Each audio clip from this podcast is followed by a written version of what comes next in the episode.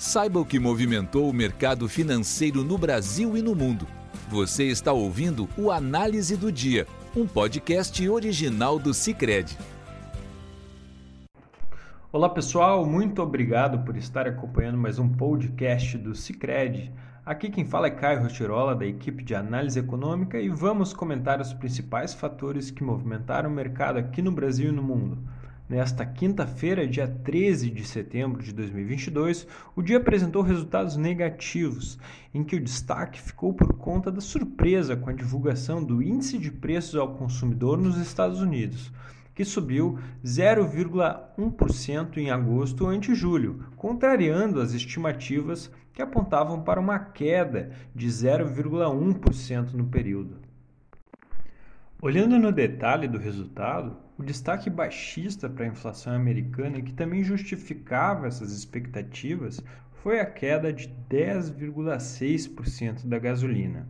Por outro lado, do lado das altas, o núcleo do CPI americano, que exclui os preços voláteis de alimentos e energia, avançou 0,6% acima da alta de 0,3% esperada pelo mercado.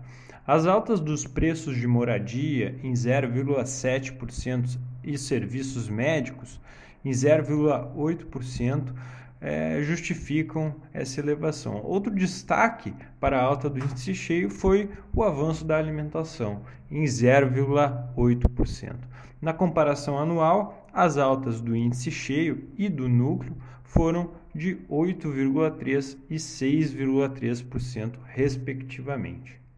Assim, a alta de 75 pontos base para a próxima reunião, no dia 21 de setembro, tem sido dada como certa pelo mercado, descartando qualquer possibilidade de uma surpresa menor com o Fed elevando a taxa básica de juros em 75 pontos base.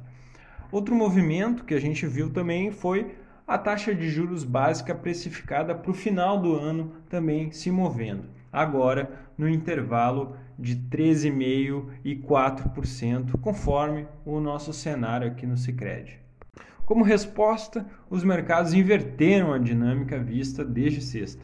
Em Nova York, o índice Dow Jones fechou em queda de 3,94%, o S&P 500 caiu 4,32% e a Nasdaq desabou 5,16%.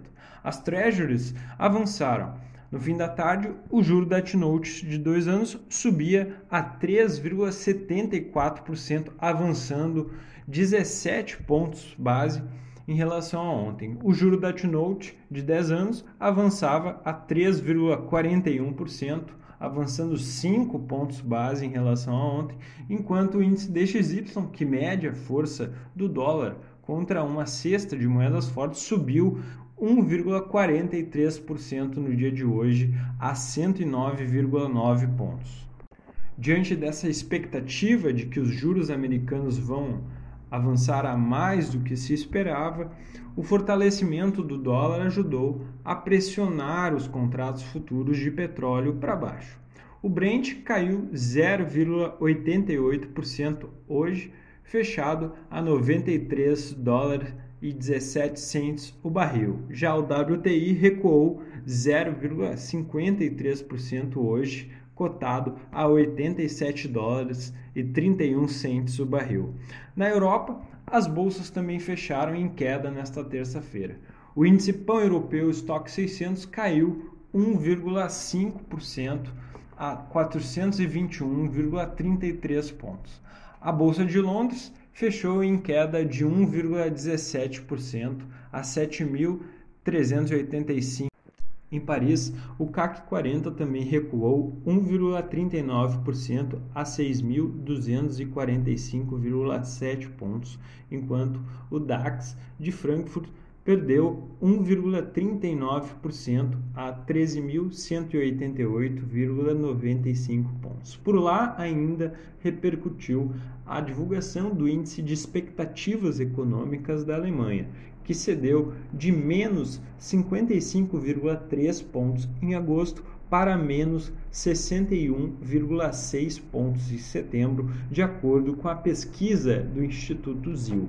O resultado, assim, é mais uma evidência de que a maior economia da Europa já se encaminha em território contracionista. Houve também a leitura final do índice de preços ao consumidor alemão, que mostrou aceleração para 7,9% em agosto na leitura anual, um avanço de 0,3% na comparação mensal. Passando para o Brasil, o mau humor externo também predominou a dinâmica do mercado. O dólar à vista fechou cotado em R$ 5,18, uma alta de 1,77% em relação ao dia de ontem. Na bolsa, o Ibovespa caiu 2,3% aos 110.793,96 pontos, menos que os pares em Nova York, diante da alta do minério de ferro na China, que amenizou essa pressão. Outra, outro fator que foi positivo para segurar a queda do Ibovespa foi a divulgação do volume de serviços pelo IBGE em referência ao mês de julho, que apresentou uma alta de 1,1% em relação a junho, acima da mediana das expectativas, que eram de 0,7%.